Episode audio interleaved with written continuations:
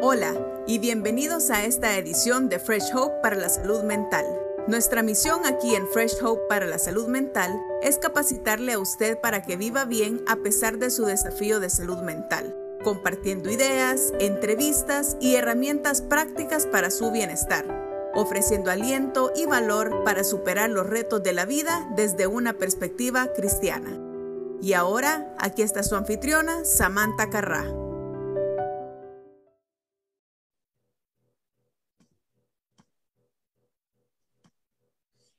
Buenas noches a todos los que nos sintonizan desde las diferentes partes de Latinoamérica. Gracias por acompañarnos una vez más al Fresh Hope Talk Show. Esta noche tenemos una invitada de lujo. De verdad, yo le agradezco tanto al Señor por su vida eh, a nivel eh, personal. De verdad, fue un ángel que Dios puso en mi vida y, bueno, a nivel profesional admiro increíblemente, yo pienso que es un tesoro y un orgullo salvadoreño. Realmente la doctora Carla Urrutia de Castillo es doctora en psicología, pero también en neurología, ¿verdad, Carlita? Eh, en psicología clínica y me especializo en neuropsicología. Neuropsicología, qué bendición, de verdad, gracias, pero sabes que además de eso es una profesional bueno, que ya Dios le dio los dones, porque no solo es todo lo que estudió, sino que ya en ella estaba este llamado que desarrolla con, mucha fluidez, con mucha dirección del Señor. Es, es una mujer que teme a Dios y bueno, un gran instrumento del Señor. Así que gracias, doctora Carlita, por aceptar estar con nosotros. Yo de cariño le digo Carlita, pero debería decir doctora Carla. Oh, no, está bien. Yo te voy a decir Sammy. Vaya, chivísimo, chivísimo. Bueno, mira, antes de comenzar a platicar, yo solo quería ver rapidito desde qué países nos están viendo y también invitar a las personas que están sintonizando eh, que puedan animarse a escribirnos pueden hacer sus comentarios, pueden eh, poner sus preguntas, sus comentarios eh, aquí abajo y vamos a estar pendientes de poder eh, responder o, bueno, saber desde dónde nos están viendo.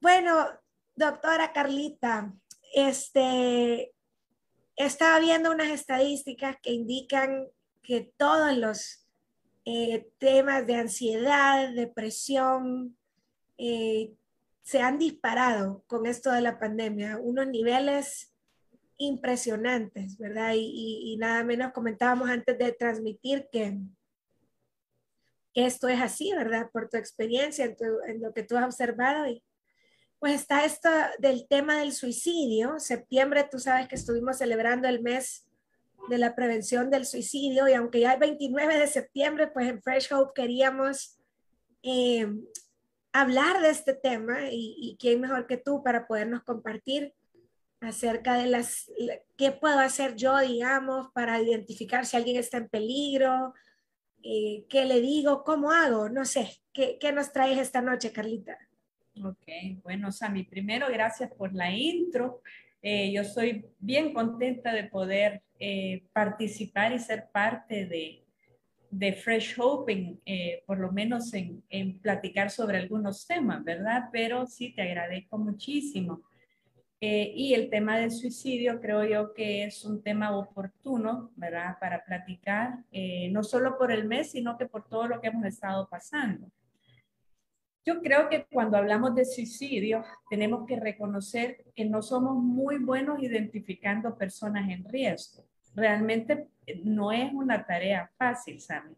El hecho es que los lineamientos que nosotros ocupamos para reconocer a las personas en riesgo de suicidio tiene casi la misma efectividad a que si nosotros lo reconociéramos a la, a la suerte o por chance. Entonces, identificar a personas en riesgo es algo muy, muy complejo. Primero porque es el resultado como de múltiples contribuyentes, ¿verdad? O sea, eso incluye el medio ambiente, lo biológico, lo social, lo personal. Segundo, porque las personas que están contemplando suicidio pueden pasar desapercibidas por los demás, porque como sabemos, no es siempre obvio, ¿verdad? Eh, no es, tampoco es algo que uno puede como leer automáticamente en la apariencia de las personas y decir, ah, este es y este no. A las personas tampoco le gusta hablar de ello porque hay como un estigma negativo asociado, el famoso tabú. Sí. Aunque es importante decir que y reconocer que esto ha ido cambiando en los últimos años, ¿verdad? Con estas campañas fuertes de salud mental, incluyendo estamos con lo de Fresh Hope, donde realmente promueven a las personas a hablar, ¿verdad? A que no sientan vergüenza por decir y admitir eh, que no están bien, que no se sienten bien, que tienen depresión, que tienen ansiedad y que puedan buscar ayuda. Entonces, pues realmente eh, esto en los últimos años ha sido increíble. Cada persona tiene patrones diferentes en cuanto a cómo uno experimenta las ideas de suicidio. Vaya, por ejemplo, eh, hay gentes que luchan con estas ideas todo el día, Sami. Es una diaria. Y por más que quieran sacudirse esos pensamientos, no lo logran, no pueden. Hay otras personas que estas ideas posiblemente no son así de fijas, sino que van y vienen en el tiempo. Puede ser que en esta semana tengan una idea y luego la siguiente puede ser que en un mes. Y todavía hay otras personas que no lo piensan hasta estar enfrentando algún evento disparador, ¿verdad? Ahora, el problema, de, el, problema de, de lo que es el suicidio, el tema en sí, es quererlo simplificar queremos siempre poner a todas las personas como bajo un mismo lineamiento o una misma regla. Eh, reducir todo solo a un factor. Y nosotros realmente sabemos que debemos de conocer los diferentes factores de riesgos. Hay un montón. Entonces, para saber si deberíamos de estar preocupados por una persona, ya sea, digamos, un familiar, eh, un amigo, un colega, un colega de trabajo, debemos de conocer estos factores de riesgo. Cuando yo hablo de factores de riesgo, estamos hablando de situaciones internas o externas que hacen a una persona más probable de tener ideas o intentos de suicidio. Wow. Uno de los factores de riesgo más importantes es tener una enfermedad mental, Sami. Las personas que padecen de enfermedades mentales o de enfermedades psiquiátricas, si le queremos decir así, están en mayor riesgo de suicidio. Las personas con trastornos psiquiátricos como depresión, ansiedad, eh, trastorno bipolar, esquizofrenia, trastornos de la personalidad, eh, el uso de sustancias, eh, drogas, alcohol, para mencionar algunos, son más vulnerables. Okay, Te voy a decir, hay un dato interesante, según investigaciones llevadas a cabo en autopsias psicológicas. Ah. Esto se encontró que un 90% de las personas que murieron por suicidio tenían una enfermedad mental o una condición psiquiátrica potencialmente tratable, pero aunque no había sido diagnosticada y por ende pues no había recibido intervenciones o tratamiento. para los que están escuchando es importante hacer una aclaración. No todas las personas que padecen de una enfermedad mental mueren de suicidio, ¿verdad? Sin embargo, las personas que sí padecen de una enfermedad mental que no han sido diagnosticadas y que no están en tratamiento están en un mayor riesgo. Los jóvenes y adolescentes con problemas de identidad sexual también están en un alto riesgo. Eh, homosexuales, lesbianas, transgéneros, o sea, estamos hablando de todo el espectro LGTB. Fíjate que las estadísticas nos indican que los jóvenes heterosexuales, ¿verdad? tienen un riesgo del 4% okay. de, intento de suicidio. Cuando te vas a los homosexuales, este tiene una alza en el riesgo del 11 al 20%. Wow. Y cuando te vas a los transgéneros, sube el riesgo al 30% de intento de suicidio.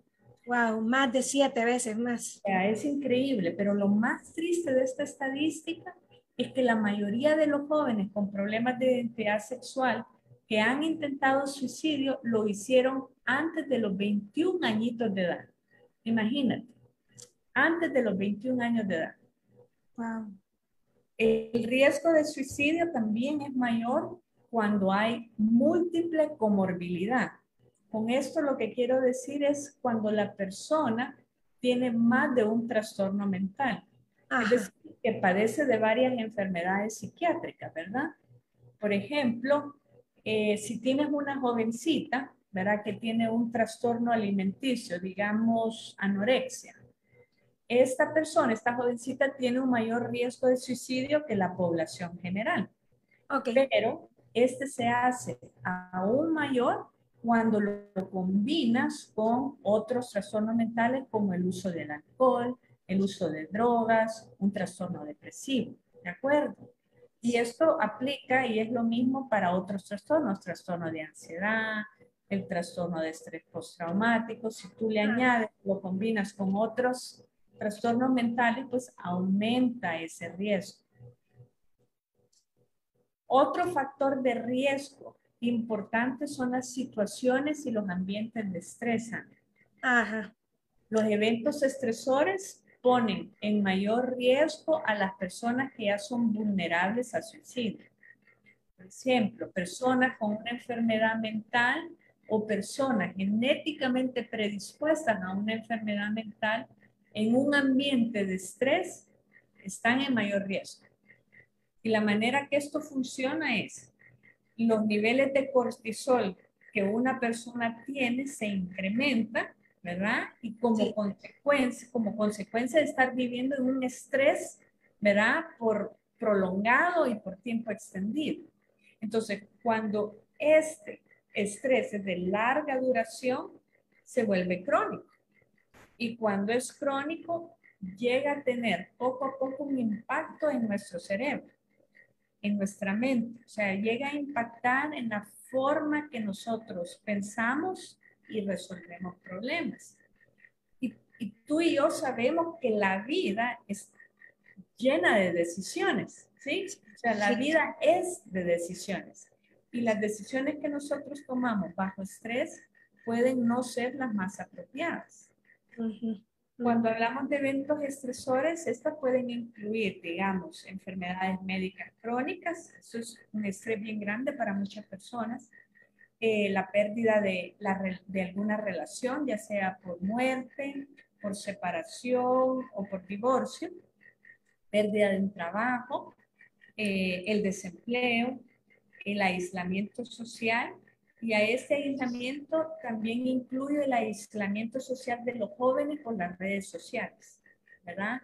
También un evento estresor enorme es la exposición que una persona tenga a un suicidio.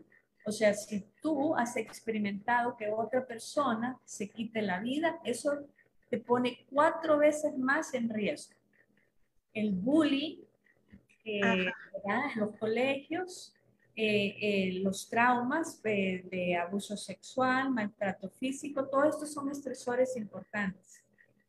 Entonces, digamos, una persona que es vulnerable en un ambiente de alto estrés, es vulnerable a tener estas percepciones equivocadas, empieza a haber alteraciones en la manera que, que entiende la vida, empieza a distorsionar y lleva entonces a evaluar situaciones de forma errónea. Por ejemplo, a evaluar una situación peligrosa como algo bueno. Y entonces a ir tomando decisiones literalmente entre la vida y la muerte. Wow, Yo quería decir una cosa, tú que comenzaste con lo de la pandemia. Para mí, eh, un evento estresor actual que estamos todavía viviendo después de 20 meses es la pandemia, ¿verdad? La pandemia realmente, Sami, ha tenido un impacto profundo en la salud mental de las personas y en particular en los adolescentes y en los jóvenes.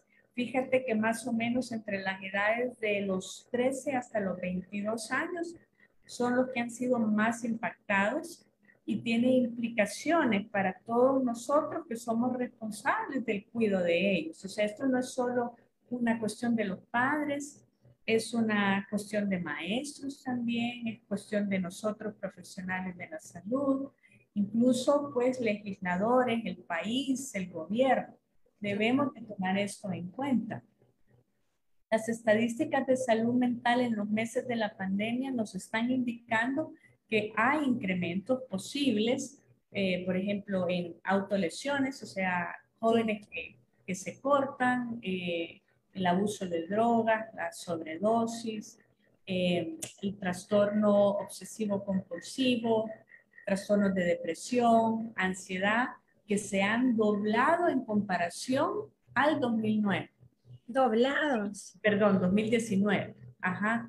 Y se cree que la pandemia también ha subido el riesgo de suicidio, mientras personas estamos todavía tratando de adaptarnos a esta realidad. Sí.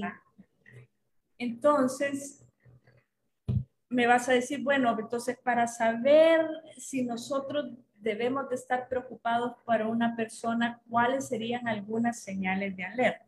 Sí, buenísimo. Exacto. Veamos algunas. No voy a ir en mucho porque hay otras cosas que me quiero enfocar, pero algunas señales de alerta, la más obvia, la más clara, es una persona que habla de quererse morir, ¿verdad? Ajá. Están hablando de estar buscando maneras de quitarse la vida. En los momentos de, digamos, mayor desesperanza, estas personas pueden hablar eh, de no tener un propósito o una una luz al final del túnel. Son personas que se sienten atrapadas, se sienten sin salida, eh, se sienten muchas veces como una carga, ¿verdad? Es una carga para la familia, para la sociedad. Muchas de ellas hablan de un dolor insoportable emocional, una pesadez con la que no pueden quitarse y vivir. También hay cambios abruptos en, en el humor también hay cambios de conducta. Eh, se ven, digamos, cambios en el sentido de que hay un incremento en el uso de alcohol, de drogas. También hay cambios en la conducta. digamos, se vuelven más impulsivos, más erráticos. Eh, pero al mismo tiempo también hay personas que se inhiben más, se aíslan más, tanto a nivel familiar como, como social, ¿verdad? Mira, qué interesante, perdón que digas eso, porque yo a veces he oído que la gente piensa que si alguien dice, si alguien habla de quererse quitar la vida, hay esta eh, cosa en la sociedad donde dicen, ay, es que está llamando la atención, ¿verdad? Es que solo quiere llamar la atención, pero según lo que tú me estás diciendo, para nada, o sea, debemos poner atención cuando alguien habla de esa forma. Sí, o sea, nada se puede tomar de forma ligera, Sami. O sea, en el momento que alguien lo dice, no importa si eso no es, nuestra obligación es tomarlo como un riesgo. Exacto. Y actuar de la forma que tiene que ser. Exacto.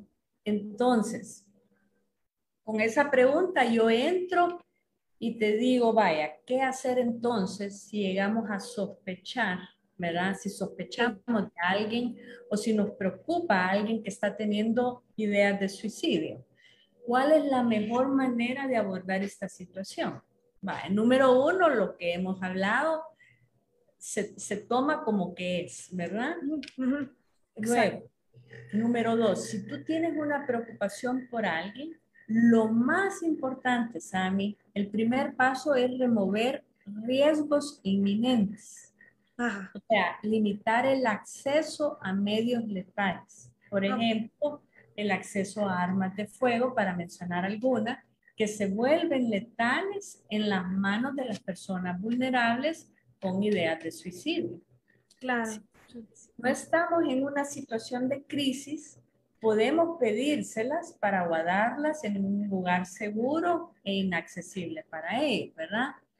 Pero si llegas a estar en una situación de crisis o lo llegas a estar a futuro, el enfoque con las personas en riesgo de suicidio es el tiempo lineal entre lo que la persona piensa y digamos el acceso que tiene para llevar a cabo esa acción.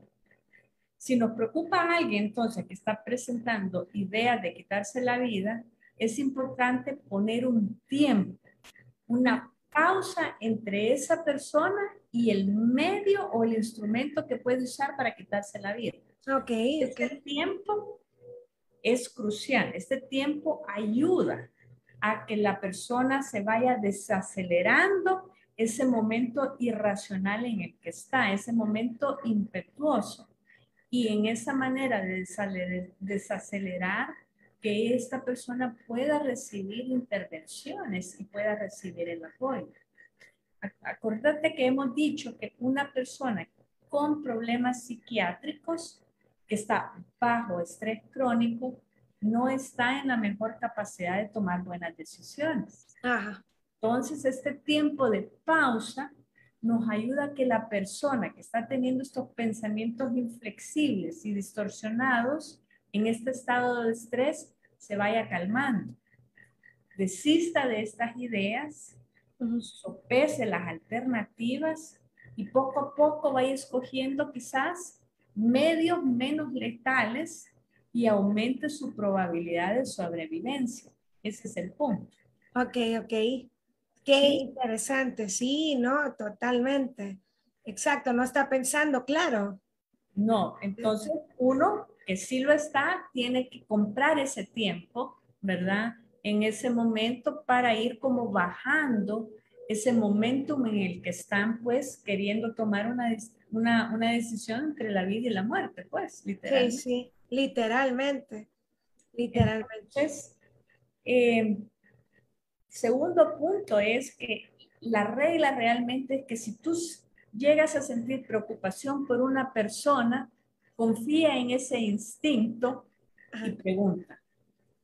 ¿Cómo me vas a decir? ¿Cómo que, que pregunte?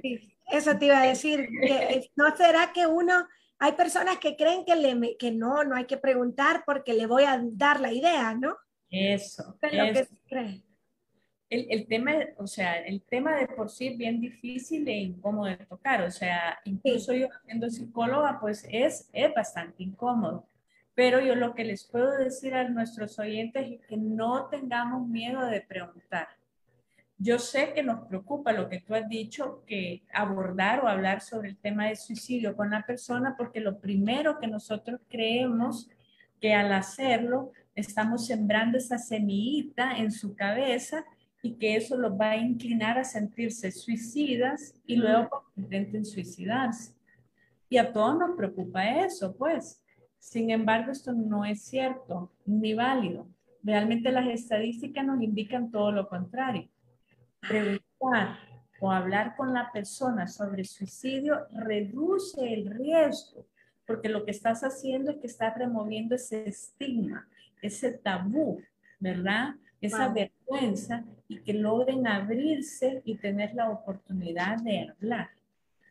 Es importante saber que alguien que no ha pensado en suicidio, no lo vas a llevar a que lo piense o llevarlo a que lo haga simplemente porque tú lo has mencionado. Así, exacto. O sea, si acaso sucede alguna situación, pues es, ya, ya estaba la semilla. Así es.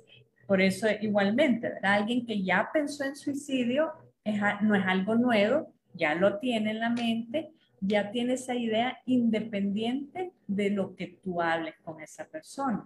Exacto. Entonces, en, en conclusión es, no vas a hacer a nadie o poner a alguien que no está en riesgo a estar en riesgo de repente simplemente por platicar, ¿verdad? Exacto. Al contrario, al platicarlo, se ha comprobado que le ayudas a que si estaba con pensamiento suicida, deje de estar con pensamiento suicida. Esa es otra pregunta que te quería hacer, Carlita. ¿Es posible que alguien que ha tenido pensamiento suicida no solo no lo lleve a cabo, sino que llegue a tener una vida donde jamás lo vuelva a contemplar? Ah, sí, vamos a hablar de eso.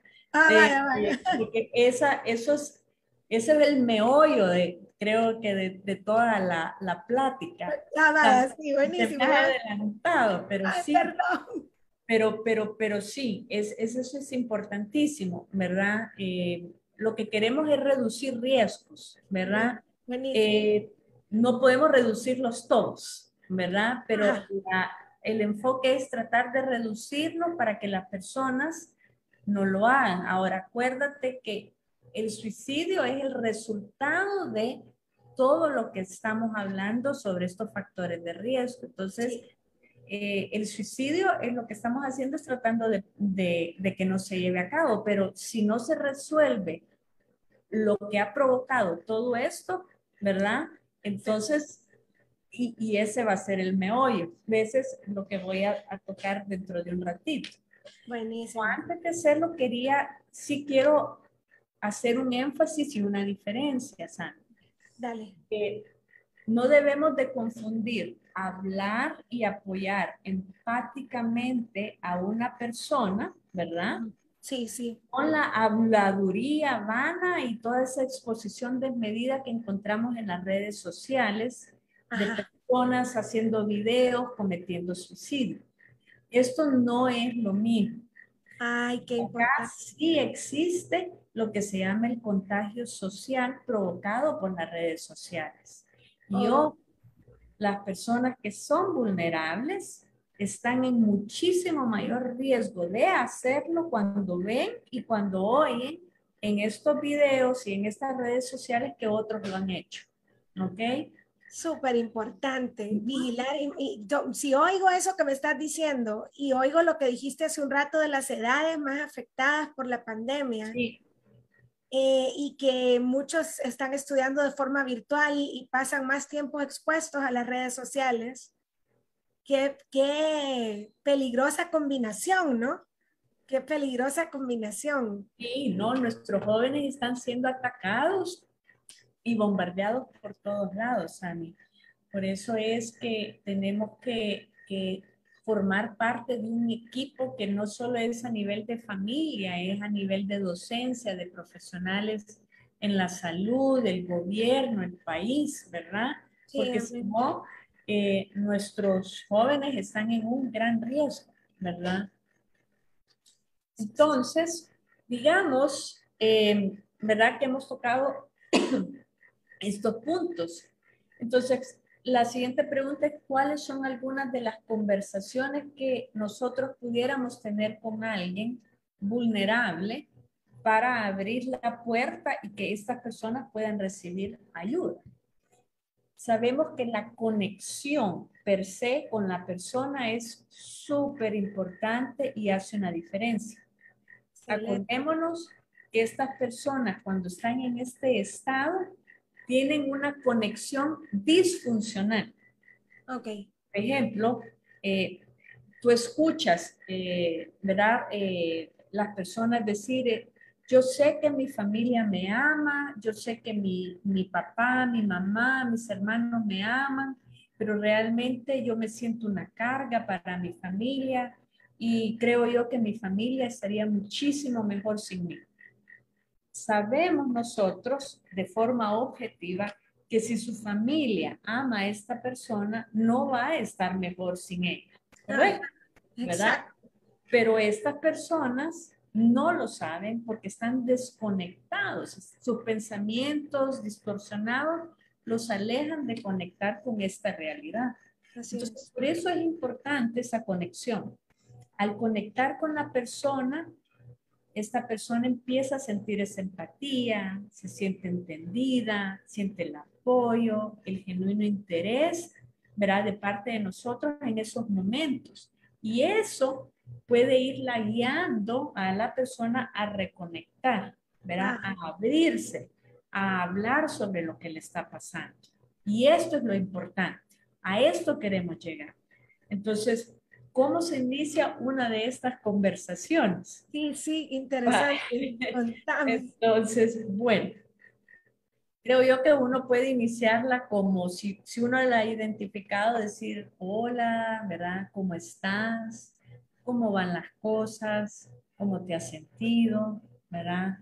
Si la persona se ve que está como dispuesta y se abre, le puedes ahondar y decir, Fíjate que te he notado triste en estos últimos días, te veo con mucho estrés últimamente. ¿Estás bien? Si la persona sigue platicando y te sigue ahondando en eso, puedes aventurarte y decir, en estos últimos días te he escuchado decir que la vida ya no tiene sentido. ¿Alguna vez has pensado en no querer seguir viviendo?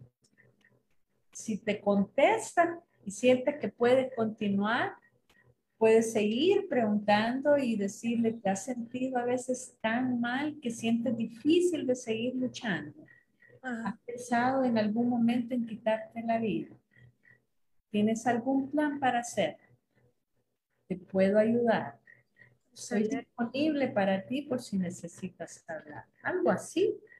La idea con estas preguntas y las respuestas que recibimos de ellos es que estamos logrando conocer sus necesidades para entonces poderles proveer de recursos, de un camino para que reciban y busquen esa ayuda. Súper. ¿Verdad? Pero te voy a decir que al inicio, ¿verdad? De estas conversaciones, cuando estas personas comienzan a, abrirse contigo, tú debes de evitar el deseo de saltarles de un solo a quererles resolver y manejar la situación. Esa es la primera de las cosas que uno no debe de, no debe de tratar tampoco de disuadirlos de quitarse la vida. Tú vas a decir, pero ¿y cómo es eso? Acuérdate que este es el primer paso. Todo esto tiene su momento y su tiempo, pero al inicio que ellos están abriendo, tú no puedes tratar de evitar eso o de disuadirlos, mucho menos criticarlos o juzgarlos, que muchas veces que venimos nosotros a tirar un montón de versículos o de cosas que los hacen sentirse mal, ¿verdad? Y eso lo que hace es crearles a ellos más vergüenza, más culpabilidad, porque sienten que estamos minimizando esos sentimientos. Y entonces lo que lleva es que ellos cierren la puerta para seguir hablando sobre sus sentimientos y que nosotros los podamos ayudar. Entonces debemos de entender realmente que estas personas a mí no están en esta situación porque quieren, Exacto. tampoco les parece divertido, ¿verdad? Son personas que genuinamente están con un gran pesar, sienten un gran dolor y su única manera realmente de que ellos creen que pueden parar ese dolor es quitándose la vida. Entonces, debemos, debemos, tomarnos ese tiempo de escucharlo. Eso creo yo que es lo más importante, escucharlos. Escuchar más que hablar. Sí, escucharlos, que ellos hablen, cuenten la historia, cuenten lo que están pasando. Y poco a poco vamos nosotros proponiendo opciones, buscando otras alternativas para ellos afuera del suicidio, De, de minimizar el riesgo, ¿verdad? Ahora, como ya había dicho antes, o sea, no podemos remover todos los riesgos en la vida de una persona. Sí, sí. Ni tampoco existe una opción libre de riesgos. Todas tienen algún tipo de riesgo. Pero si escuchamos y conocemos sus necesidades, podemos proveerle de recursos y apoyo. ¿Sí? Así es, sí.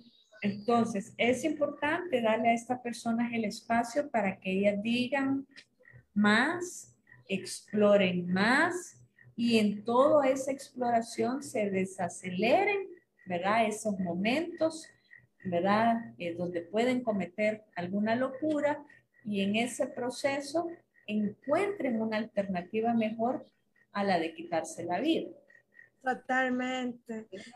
Carlita, fíjate que, perdón que te interrumpa, mientras te escuchaba, me acuerdo que cuando yo, tú, bueno, eh, aquí todos, eh, ya les he contado que he sido diagnosticada con trastorno bipolar y gracias a Dios, eh, pues tengo años con estabilidad, pero eh, al principio del diagnóstico, que yo todavía no lo aceptaba, que estaba peleando por no tomar medicina, que tú te acuerdas, ¿no? Todo ese proceso que me tuviste que acompañar.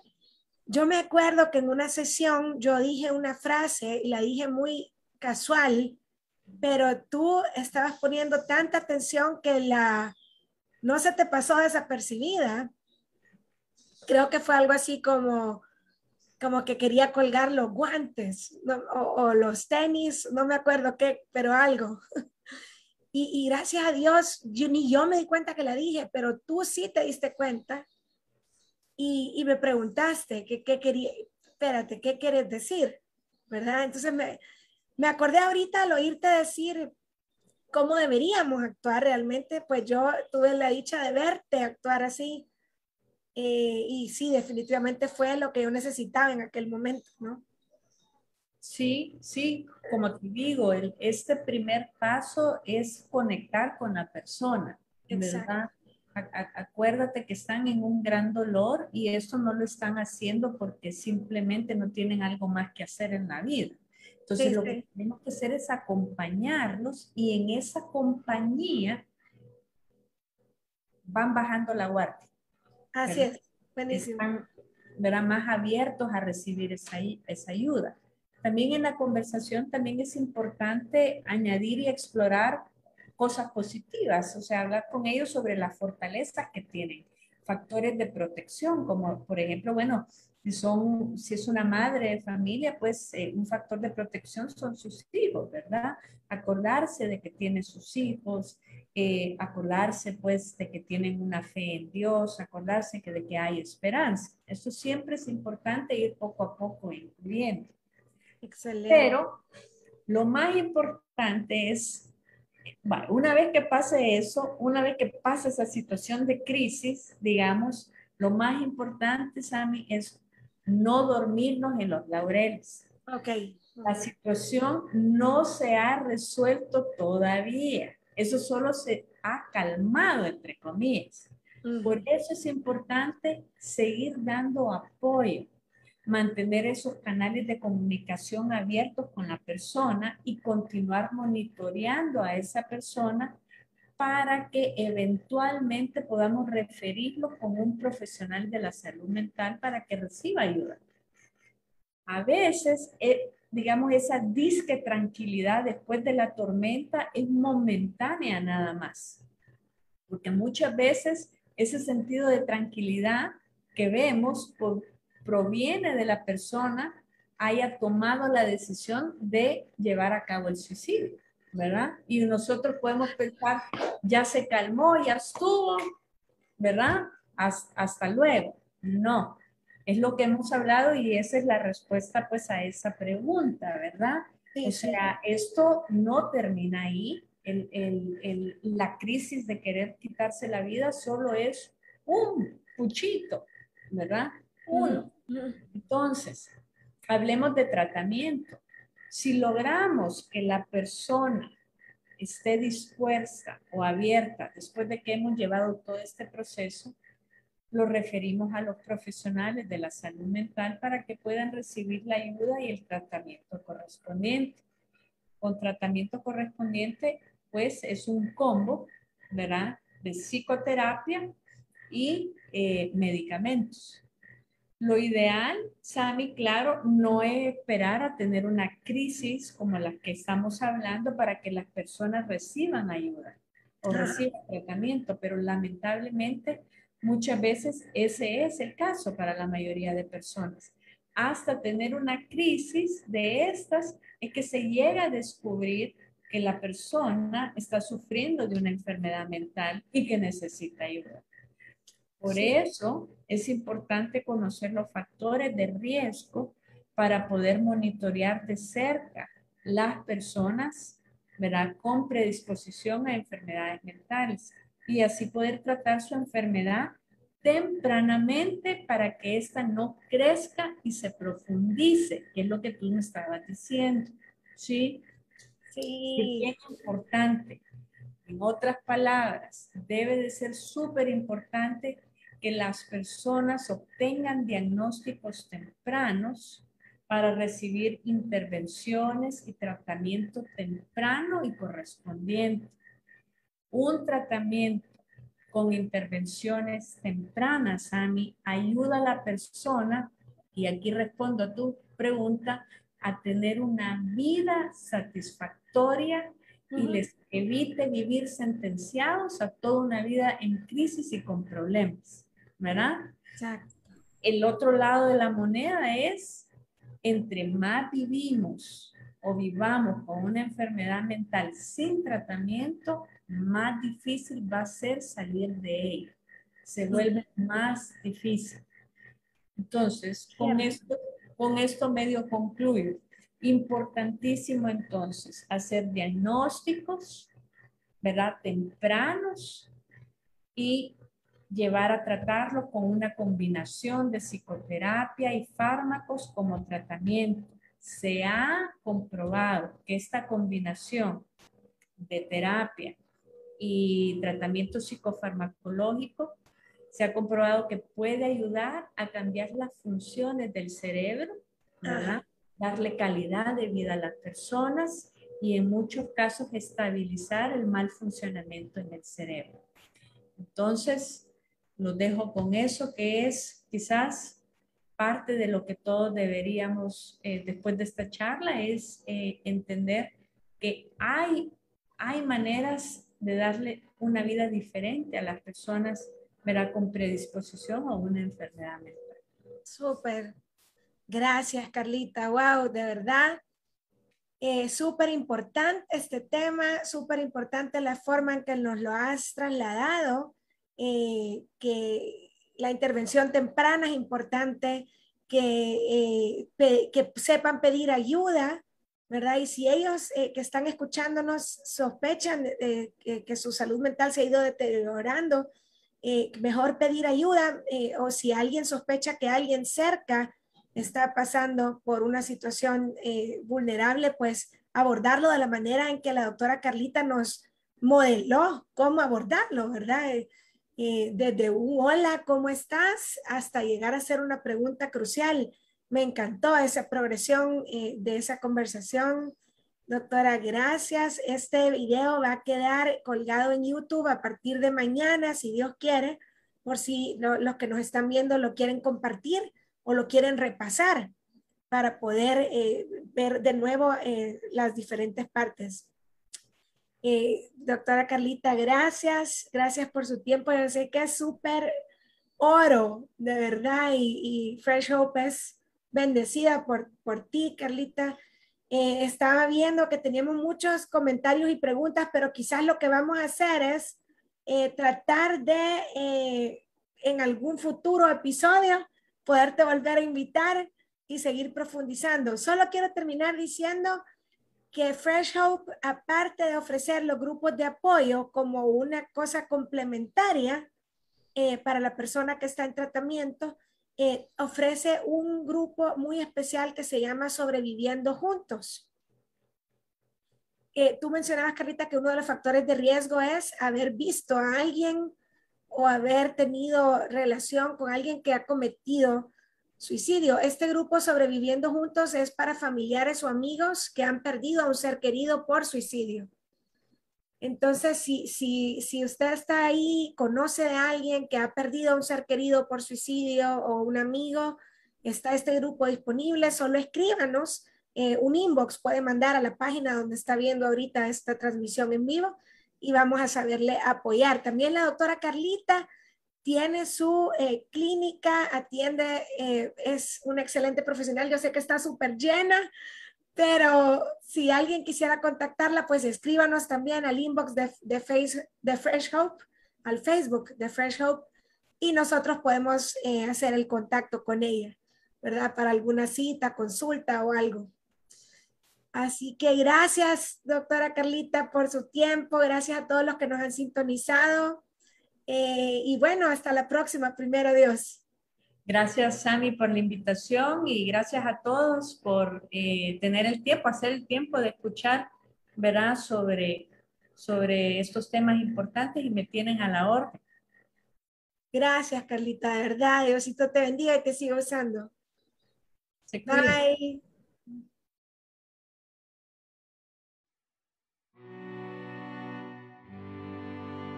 Usted ha estado escuchando Fresh Hope para la salud mental.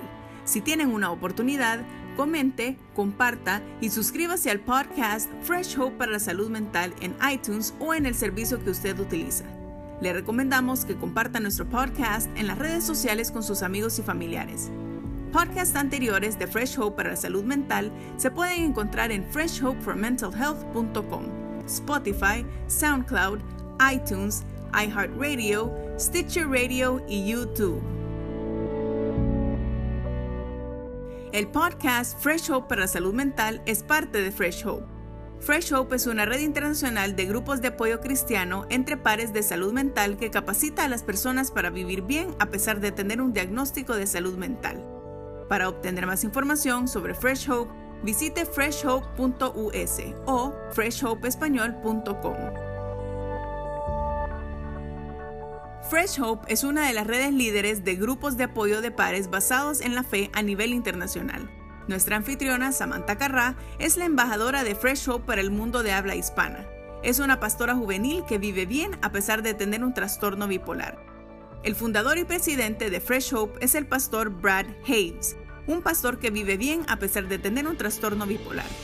Brad es el autor del libro Fresh Hope for Living Well, que está disponible en inglés en amazon.com y también estará disponible en español muy pronto. Si usted o alguien que conoce está interesado en asistir a una reunión de grupo de Fresh Hope o si está interesado en comenzar un grupo en su comunidad, puede contactar a Samantha en samantha.freshhope.us. Samantha se deletrea S-A-M-A-N-T-H-A. No solo tenemos grupos locales, sino también ofrecemos grupos Fresh Hope en línea. Para mayor información, visite www www.freshhopeespañol.com.